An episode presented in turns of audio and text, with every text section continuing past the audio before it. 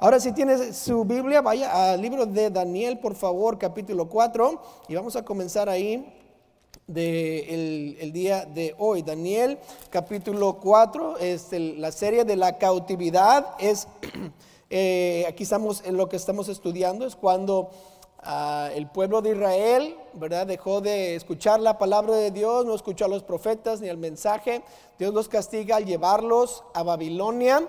Ah, ya no están en Jerusalén, sino están en Babilonia. Daniel siendo el primer libro de la cautividad, en donde Daniel desde joven empieza a, a, marcar o a resaltar las cosas que sucedieron en Babilonia.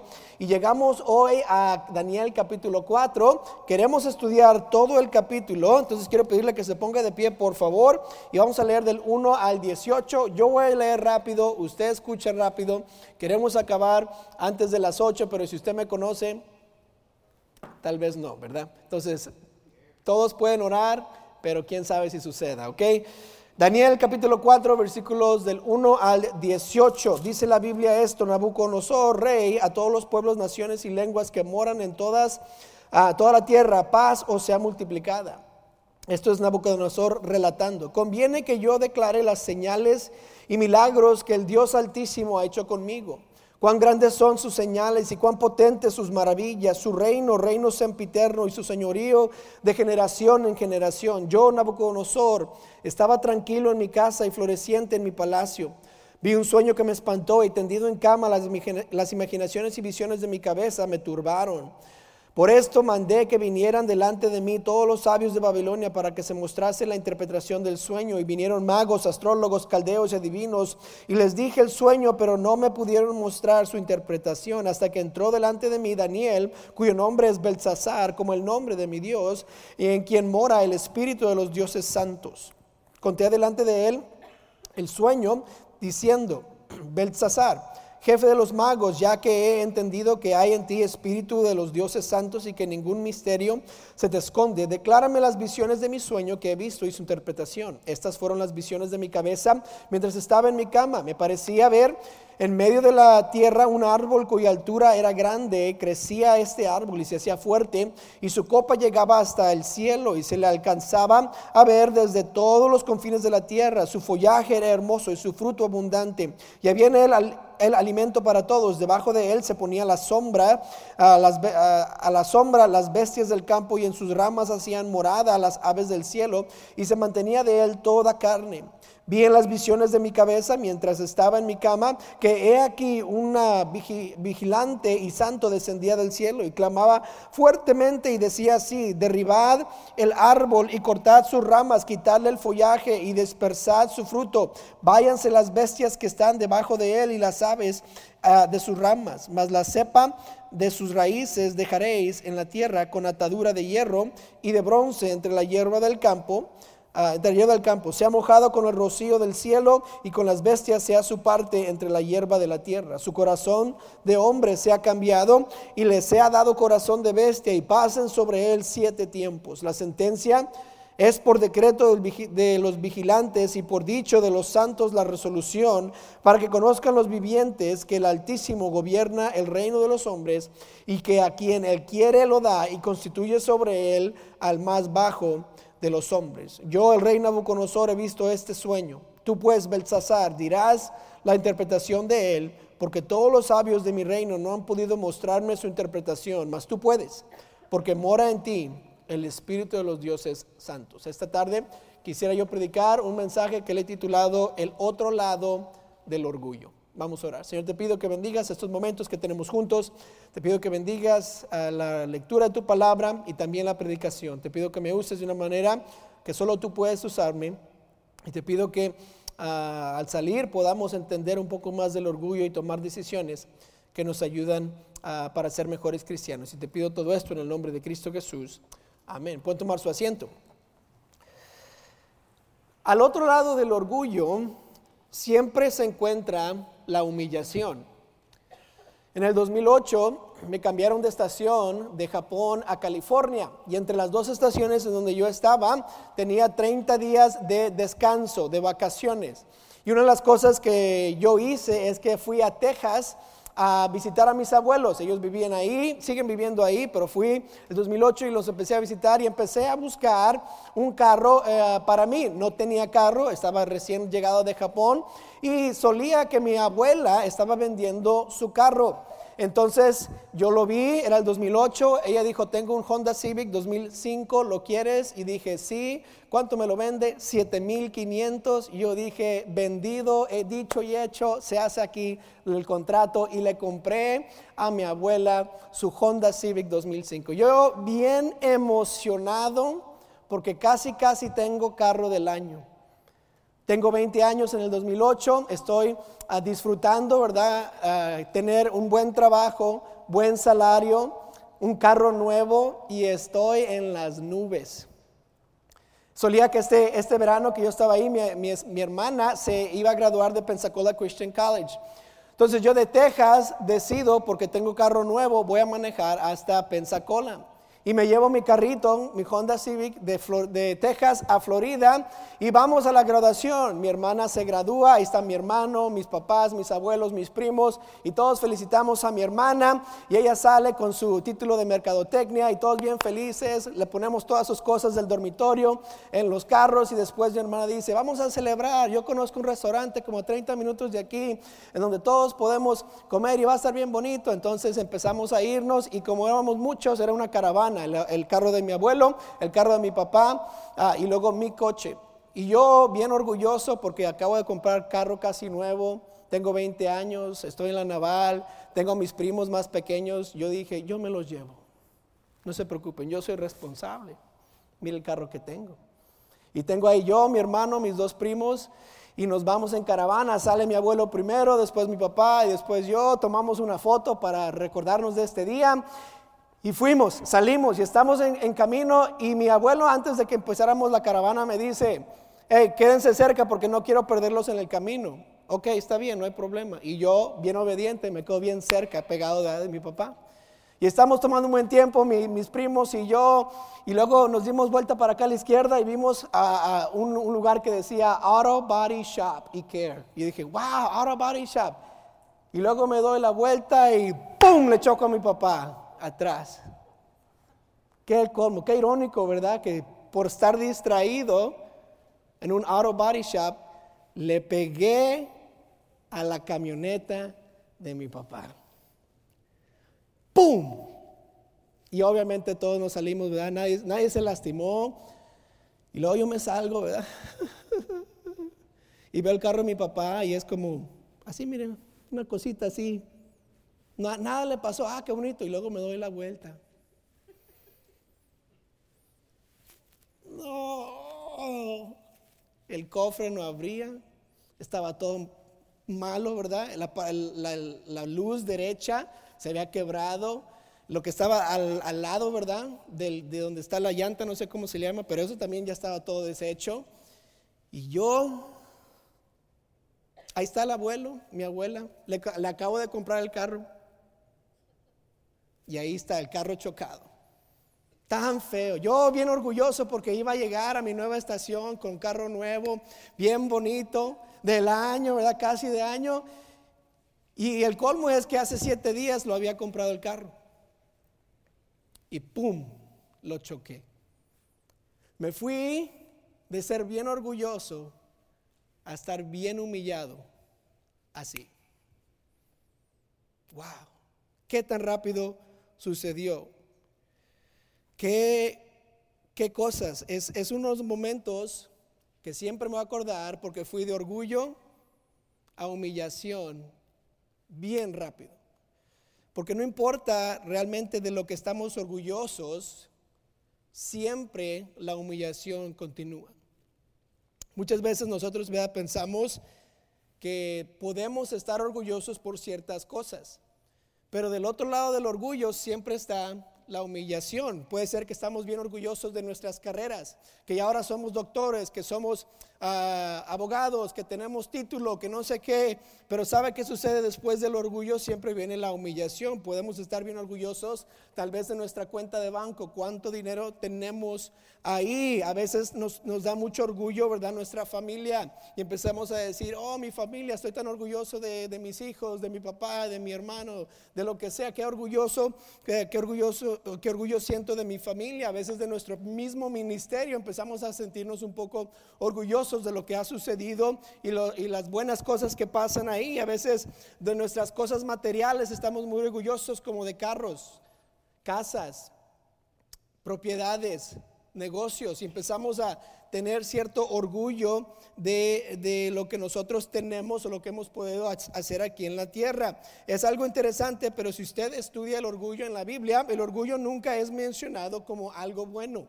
La Biblia nunca tiene una buena, una, buena mención de eh, el orgullo en Proverbios 11, 2. Cuando viene la soberbia, viene también la deshonra mas con los humildes está la sabiduría. Proverbios 16, 18, antes del quebrantamiento es la soberbia y antes de la caída la altivez de espíritu. Proverbios 6, 16, 17, seis cosas aborrece Jehová y aún siete abomina su alma. Los ojos altivos es la primera. Isaías 2, 11. La altivez de los ojos del hombre será abatida y la soberbia de los hombres será humillada y Jehová solo será exaltado en aquel día, Santiago 4:16, pero ahora os jactáis de, vuestras soberbias, toda jactancia, jactancia semejante es mala.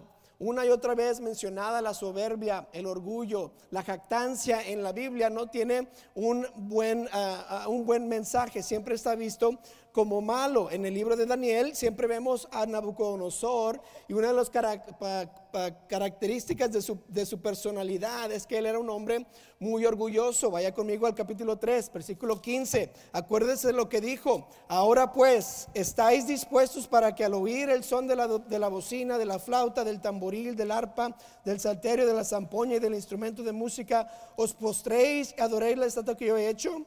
Porque si no la adoráis, en la misma hora seréis echados en medio de un horno de fuego ardiendo. Y note lo que Nabucodonosor dice. ¿Y qué Dios será aquel que os libre de mis manos? Una de las características del personaje de Nabucodonosor es que siempre tenía orgullo. Qué, qué soberbia pensar que Nabucodonosor era más fuerte que Dios. Tenía esa esa, e, ese pensamiento que, Dios va a poder librarte de mis manos y lo menciona, lo dice, nos da a entender que Nabucodonosor era una persona muy, muy orgullosa. Es lo mismo que pasó con Lucifer o Satanás. Él quería ser como Dios o tomar el lugar de Dios y Dios lo desechó del cielo. ¿Por qué? Por el orgullo que había en el corazón del ángel Lucifer. Es, es eh, entonces, a veces hemos pensado, ¿verdad? Así, o cuántas veces no hemos pensado esto, pues hay, debe de haber orgullos buenos, o uno debe de, estar orgulloso de su trabajo, escuchamos a veces, muchas veces tal vez escuchamos ah, frases así, es que no tienes orgullo de cómo te ves, y, decimos las frases sin tal vez a veces pensar, y, y a veces decimos, yo soy orgullosamente de México, y luego vemos a México y de qué estar orgullosos, ¿verdad? Y como dice el canto, I'm proud to be an American. Ok. Y atributamos el orgullo a algo bueno, pero la verdad es que no hay un lado bueno del orgullo. Si lo puede encontrar en la Biblia, está bien, pero nunca vemos un lado bueno del orgullo. Jesús, perdón, Dios mismo pudo haber estado orgulloso de su hijo, Jesús, por lo que él hizo. Es el único que tiene el derecho de estar orgulloso. Y dice, este es mi hijo amado en quien tengo que complacencia. No dijo del cual estoy orgulloso. Es interesante, ¿verdad? Y aquí podemos ver esto, que Nabucodonosor es una persona orgullosa. ¿Y qué pasó con él? O, otra pregunta sería, ¿a dónde le llevó su orgullo? Si él era una persona tan orgullosa, ¿a dónde acabó? ¿Qué es lo que sucedió con su vida? Quiero que note el progreso del orgullo a la humillación de Nabucodonosor aquí en este pasaje. Note el- que el primer paso es que hay un éxito innegable, hay un éxito innegable. Vimos al principio de este, de este capítulo el, el sueño que él tenía. Le dice a Daniel, interprétamelo por favor, porque nadie me puede dar la interpretación. Y luego en el versículo 19, Daniel comienza, note, entonces Daniel, cuyo nombre era Belsasar, quedó atónito casi una hora. Atónito significa sin mover, sorprendido, no sabiendo qué hacer.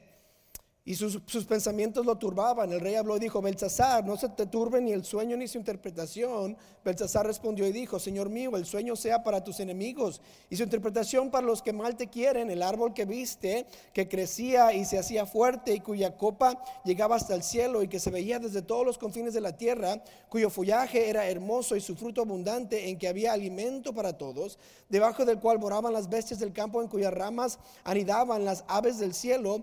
Tú mismo eres, oh rey, que creciste y te hiciste fuerte, pues creció tu grandeza y ha llegado hasta el cielo y tu dominio hasta los confines de la tierra. Notó cómo es que Nabucodonosor sí tuvo éxito que hasta en el mismo sueño dice exactamente que él fue grande, que él creció y empezó a dar al pueblo y todos podían comer de él, tenían sombra de él. Esto era importante. Y el versículo 23, y cuanto en cuanto lo vi que, que lo que lo vio el rey, un vigilante y, sa- y santo que descendía del cielo y decía, cortad el árbol y destruidlo, mas la cepa de sus raíces dejarás en la tierra con atadura de hierro y de bronce en la hierba del campo y sea mojado con el propicio del cielo, con las bestias del campo se aparte hasta que pasen sobre él siete tiempos. Esta es la interpretación, oh rey, y la sentencia del Altísimo que ha, venir, que ha venido sobre a mi señor el rey que te echarán de entre los hombres y con las bestias del campo será tu morada y con hierba del campo te apacentarán como a los bueyes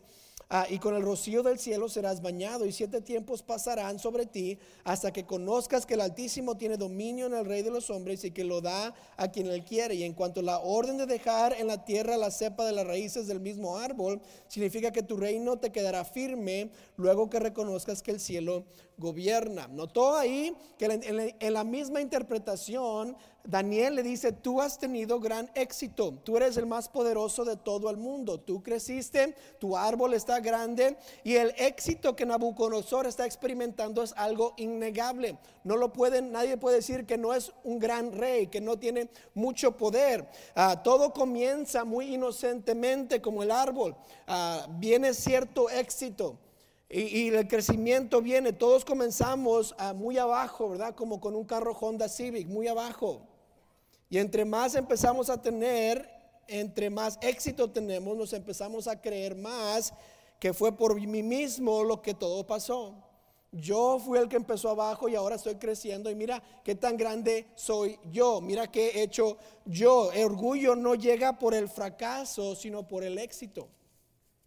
Entonces, cuando una persona empieza a ser orgullosa, normalmente es porque tiene un éxito que no se puede negar o algo bueno que no se puede negar. El problema no es, no es que seamos exitosos, sino que creamos que fue por mí el éxito. Abraham fue rico, Jacob fue rico. José de Arimatea era rico. Hay muchas personas, Saqueo era rico, hay muchas personas en la Biblia que tenían bienes y eso no les hizo orgullosos. Pero cuando nosotros creemos que es por mí el éxito, ahí es cuando comienza el orgullo. ¿Se acuerdan de Daniel y su éxito? Ah, en el capítulo 2, si se acuerda, Daniel contrasta con Nabucodonosor y él empieza a decir algo que nadie pudo ha- haber hecho. Él empieza a interpretar y a decir el sueño que nadie podía saber ni podía interpretar. Y de todas maneras, Daniel es exitoso, lo pone en una gran, una gran posición. Sin embargo, la respuesta de Daniel es diferente a la de Nabucodonosor. Vaya al capítulo 2, versículo 27, que dice el 2.27. Ah, simplemente dice esto.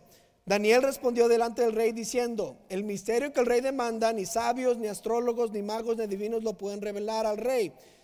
¿Qué dice Daniel? Pero hay un Dios en los cielos, el cual revela los misterios y él ha hecho saber al rey Nabucodonosor lo que ha de acontecer en los postreros días. Notó, la respuesta de Daniel no fue mira la interpretación que yo he traído, sino Dios, hay un Dios en los cielos que te va a dar a ti la interpretación por medio de mi boca.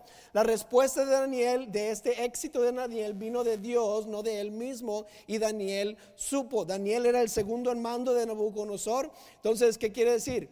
Que también Daniel tenía éxito, pero él no era orgulloso como Nabucodonosor. Este principio es importante, que el éxito no tiene que llevarnos al orgullo. El éxito puede llevarnos a la humildad. La diferencia es a quién le damos el crédito de nuestro éxito. Cuando yo tengo un éxito, tengo que reconocer que no es por mí, sino por Dios, que Dios me permitió a mí hacerlo, no yo, yo pude hacerlo por mí mismo. Si enfoco el crédito en la persona correcta, no voy a tener el problema del orgullo. El éxito viene de Dios. Nunca se nos debe de olvidar eso. ¿Quién nos dio talentos? Dios. ¿Quién me dio dones? Dios. ¿Quién me da las fuerzas para trabajar? Dios. ¿Quién es soberano en esta tierra? Dios. Y cada vez que empezamos a poner esas preguntas y, hacer, y hacernos nosotros las preguntas, pues ¿cómo es que pude hacer esto? Todo viene de Dios. Si empiezo a pensar que fui yo, entonces estoy entrando a, la trampa del orgullo. sin Dios dice la Biblia que yo no puedo hacer nada. Separados de mí, nada podéis hacer. 1 Samuel 2, 6 al 9 dice, Jehová mata y él da vida. Él hace descender al Seol y hace subir. Jehová empobrece y él enriquece. Abate y enaltece. Él levanta del polvo al pobre y del muladar exalta al menesteroso para hacer sentarse con príncipes y heredar un sitio de honor, porque de Jehová son las columnas de la tierra y él afirmó sobre ellas el mundo. Él guarda a los pies de los santos, mas los impíos perecen en tinieblas, porque nadie será fuerte por su propia fuerza. Dios claramente nos dice que lo que podemos hacer en esta vida es por Él, no por lo que yo puedo hacer. Dios no me da a mí las habilidades y talentos y dones que tengo para quedarme con la gloria por mí mismo. Él me las da para que yo le dé gloria y honra a Él. Dios nos permite tener éxito. Y si tenemos éxito, debemos reconocer que fue Él y no nosotros. Entonces, el orgullo comenzó con un éxito innegable. Y después de este éxito eh, innegable vino una ignorancia voluntaria. Una ignorancia voluntaria. El versículo 27 vemos la respuesta de Nabucodonosor a Daniel cuando habla acerca ah, de esta interpretación. 27 nos dice esto. Por tanto, oh rey, note, acepta mi consejo. Tus pecados redime con justicia y tus iniquidades haciendo misericordias para con los oprimidos, pues tal vez será eso una prolongación de tu tranquilidad. Todo esto vino sobre el rey Nabucodonosor. Note 29, al cabo de 12 meses, paseando en el palacio real de Babilonia, habló el rey y dijo, ¿No es esta la gran Babilonia que yo edifiqué para casa real con la fuerza de mi poder y para gloria de mi majestad? Aún estaba la palabra en la boca del rey cuando vino una voz del cielo. A ti se te dice, rey Nabucodonosor, el reino ha sido quitado de ti. Note que la ignorancia fue algo voluntaria. Dios mandó una advertencia antes de humillar grandemente al rey Nabucodonosor. Y esta gran advertencia vino de parte de Daniel. Y Daniel le dice, hey, haz misericordia con los oprimidos, haz buenas dádivas. Tal vez Dios, se, Dios se, se va a olvidar de lo que has hecho y tal vez no te da esta sentencia que ha puesto sobre ti. La Biblia dice que pasaron 12 meses. Nabucodonosor escuchó lo que Daniel dijo y lo que, que hizo lo ignoró, lo dejó ir. ¿Por qué? Dice que él habló, no es esta la gran Babilonia que yo he hecho. Y empezó a decir, miren lo que yo, yo, yo, yo, yo, yo, yo. Y se hizo, ¿verdad? Un yo-yo. Y ahora qué? El orgullo siguió ahí y no cambió nada. Lo interesante es que esta no fue la primera vez que Nabucodonosor ignora esta advertencia de Dios. En el, versículo, en el capítulo 2, versículo 37, Daniel le dice, tú, oh rey, eres rey de reyes, porque el Dios del cielo te ha dado reino, poder, fuerza y majestad. Daniel en el capítulo 2 le dice, tú no eres rey porque tú has hecho grande, sino porque Dios te dio todo. Una y otra vez eh, Daniel le está diciendo a Nabucodonosor, no fuiste tú, no fuiste tú, fue Dios, fue Dios. ¿Y qué hace Nabucodonosor? A propósito está ignorando las advertencias de Dios acerca de la humillación que está por venir. Él dice, yo reconozco, ¿verdad? Este éxito, ya vino la advertencia y ¿qué voy a hacer? Nada. En otras palabras, no creyó, no creyó lo que se estaba diciendo. Dios te dio todo lo que tienes, le dice David, Daniel a Nabucodonosor, pero él lo ignora. Eso me recuerda a Jeremías antes de, que venga la cautividad. ¿Se acuerdan el primer mensaje cuando estudiamos antes de entrar a Daniel? ¿Cómo es que llegó la cautividad? Fue porque ah, el pueblo de Israel, si lee Segunda Crónicas, da Al final, dejó de escuchar a los profetas de Dios y ignoró el mensaje que los profetas estaban diciendo. ¿Y qué hizo esto? Esto los llevó a la cautividad, al cautiverio. Y lo empezaron su jornada de 70 años en Babilonia porque ignoraron lo que el profeta Jeremías y todos los profetas anteriores les habían dicho.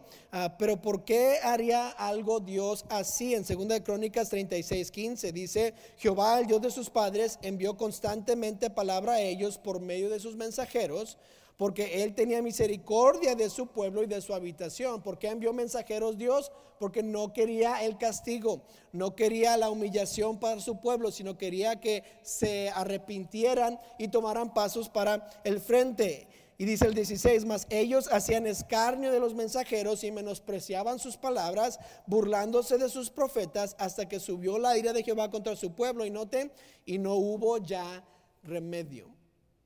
Las advertencias venían y, fue la ignorancia voluntaria del pueblo de Israel que los llevó al cautiverio.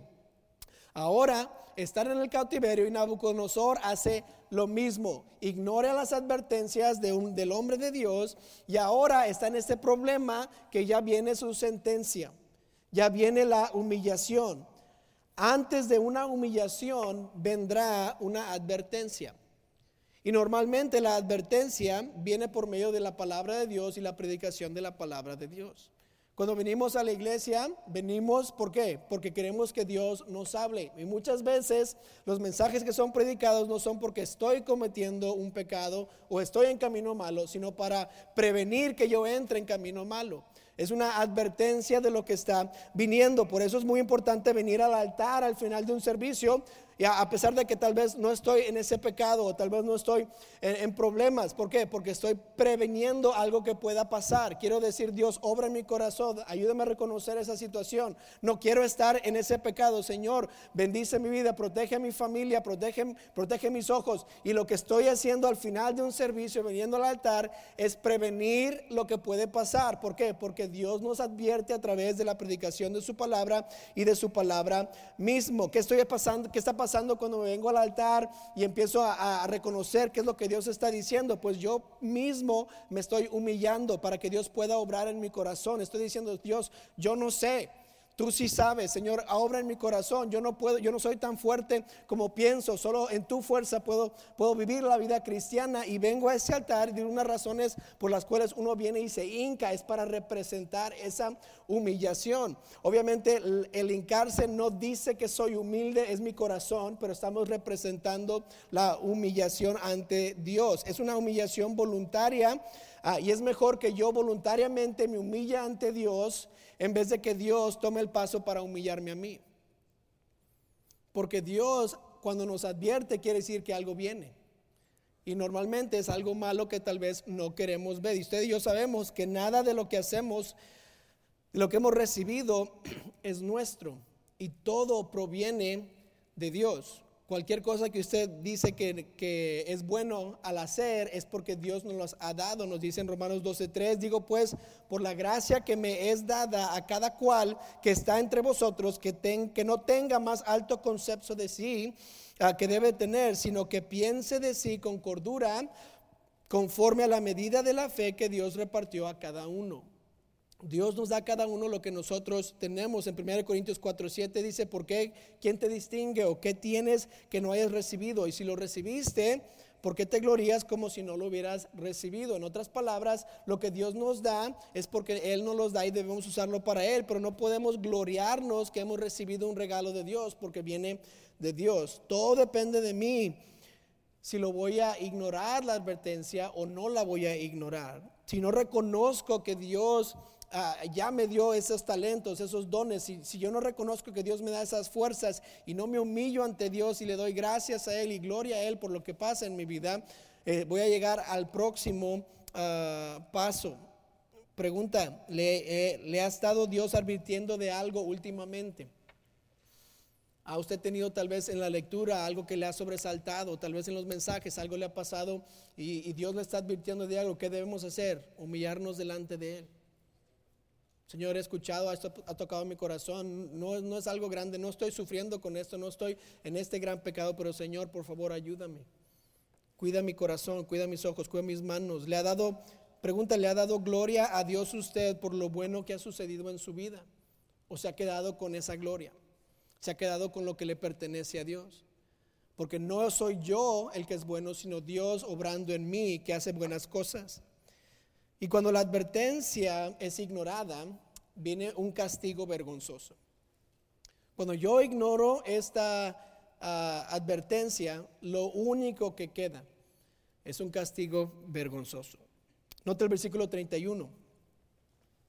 Dice, aún estaba la palabra en la boca del rey cuando vino una voz del cielo a ti se te dice, rey Nabucodonosor, el reino ha sido quitado de ti y de entre los hombres te arrojarán y con las bestias del campo será tu habitación y como a las bueyes te apacentarán y siete tiempos pasarán sobre ti o siete años hasta que reconozcas que el, que el Altísimo tiene el dominio en el reino de los hombres y lo da a todo el que quiere en la misma hora se cumplió la palabra sobre Nabucodonosor y fue echado de entre los hombres y comía hierba como los bueyes y su cuerpo se mojaba como el rocío del cielo hasta que su pelo creció como plumas de águila y sus uñas como las de las aves. Eso significa que tenía pelos en la espalda.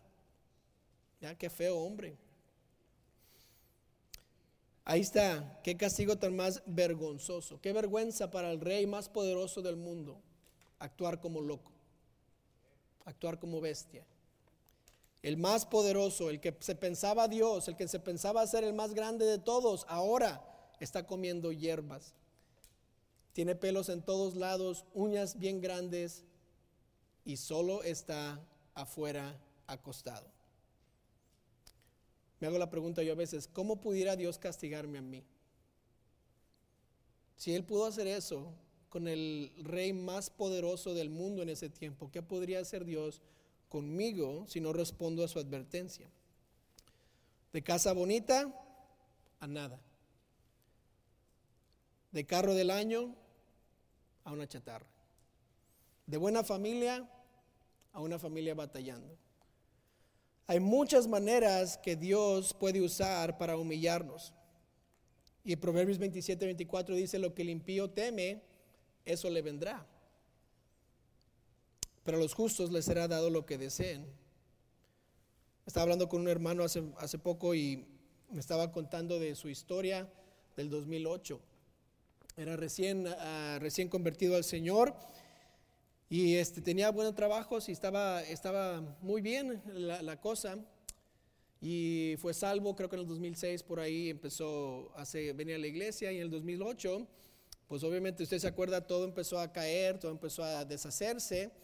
Ah, y él me estaba contando que de la noche a la mañana perdió sus tres trabajos. Le cancelaron sus contratos y de un viernes a un sábado estaba en desempleo. Y no fue muy, no, fue, no pasó mucho tiempo que después de un tiempo se, pues perdió la casa, la tuvieron que reposeer y se fue a vivir en unos apartamentos en los apartamentos. Él estaba pasando ahí unos años, ahí tratando de hacer cosas para sobrevivir. Ah, y no pudo pagar la renta unos cuantos meses en el departamento y lo corrieron del departamento. Tuvo que buscar otro. Y el próximo se quedó en el próximo. Y él me estaba contando que estaba bien, bien, bien humillado. de tener tanto a tener nada, por cinco años sufriendo algo. Y él no sabía por qué, pero seguía confiando en el Señor y decía, ¿qué tan rápido fue mi éxito a mi ruina? De tener mucho a tener nada. Y yo nunca pensé, él me dijo, yo nunca pensé que esto pudiera pasar así de rápido. Cambió todo. Y muchas veces pensamos que estamos bien. Hay mucho dinero en la cuenta, tenemos salud, algo, la familia está pasando buen tiempo y todo puede cambiar de la noche a la mañana. Uno nunca sabe. Un accidente, una diagnosis, algo que pasó, un, ratero que viene a la casa. No sabemos qué es lo que puede pasar. Sucede más rápido de lo que nos podemos imaginar. Pero las buenas nuevas es que podemos evadir un castigo. Y simplemente con esto. Santiago 4:6, pero Él da mayor gracia, por esto dice, Dios resiste a los soberbios y da gracia a los humildes. Santiago 4:10, humillados delante del Señor y Él os exaltará. 1 Pedro 5:6, humillaos pues bajo la poderosa mano de Dios para que Él os exalte cuando fuere tiempo. Mateo 23:12, porque el que se enaltece será humillado y el que se humilla será enaltecido. ¿Cuál es la solución? ¿Cómo podemos evadir este gran castigo? ¿Cómo podemos dejar que algo así tal vez no suceda por, por nuestro propio orgullo? Pues simplemente humillándonos. Nadie lo puede hacer por usted. La humillación es personal, es propia. Nadie puede orar para quitarle orgullo. Usted tiene que humillarse a propósito. Tiene que venir a los altares y decir, Señor, obra en mi corazón. Mm, yo no puedo humillarme por mi esposa, ella no se puede humillar por mí, yo tengo que humillarme delante de Dios personalmente. ¿Sabe por qué? Porque podemos mentir. Yo puedo apantallar y dejar de pensar que todos, ah, qué humilde es ese hermano, pero Dios conoce qué? Mi corazón. Él sabe si realmente me estoy humillando, Él sabe si realmente estoy buscando su rostro, Él sabe si realmente estoy respondiendo a la predicación. Él es el único que sabe y yo. Y la única manera de evadir el castigo vergonzoso es humillándonos. Yo lo puedo hacer o Dios lo hará por mí. Y es mi decisión. ¿Quién me va a humillar? ¿Y cuál es el resultado de esta humillación? ¿Por qué es que uno se pregunta, ¿por qué es que Dios dejó que Nabucodonosor pasara por este gran castigo, esta gran humillación? ¿Cuál fue el propósito? ¿Por qué? Note el versículo 34. Mas el fin del tiempo, yo Nabucodonosor, alcé mis ojos al cielo y mi razón me, me fue de vuelta y bendije al Altísimo y alabé y glorifiqué al que vive para siempre, cuyo dominio es sempiterno y su reino por todas las edades. Todos los habitantes de la tierra son considerados como nada y él hace según su voluntad en el ejército del cielo y en los habitantes de la tierra y no hay quien detenga su mano y le diga, ¿qué haces? En el mismo tiempo mi razón me fue devuelta en la majestad de mi reino, mi dignidad, mi grandeza volvieron a mí y mis gobernadores y mis consejeros me buscaron y fui restablecido con mi reino y mayor grandeza me fue añadida. Ahora yo, Nabucodonosor, ¿qué hago? Alabo, engrandezco y glorifico al Rey del cielo, porque todas sus obras son verdaderas y sus caminos justos, y él puede humillar a los que andan con soberbia. ¿Cuál fue el resultado de todo esto? Lo único que Dios quería es que Nabucodonosor reconociera quién era Dios. No hay castigo sin propósito para Dios. ¿Qué es lo que Dios quiere hacer en nuestras vidas? Que nosotros reconozcamos que Dios es Dios. Dios está encargado. Él es soberano, Él es poderoso, Él obra en mí, Él hace lo bueno en mí. Y cuando yo reconozco esto, es lo que la humillación me ayuda a entender, que Dios es el más grande, es el más poderoso, que no hay nadie como Dios. Toda buena dádiva y todo don perfecto desciende de lo alto, del Padre, de las luces en el cual no hay mudanza ni sombra de variación. ¿Qué he recibido que es bueno? Solo viene de Dios. Efesios 3:20, aquel que es poderoso para hacer todas las cosas mucho más abundantemente de lo que pedimos o entendemos según el poder que actúa en nosotros, a Él sea la gloria en la iglesia, en Cristo Jesús, por todas las edades, por los siglos de los siglos. Amén.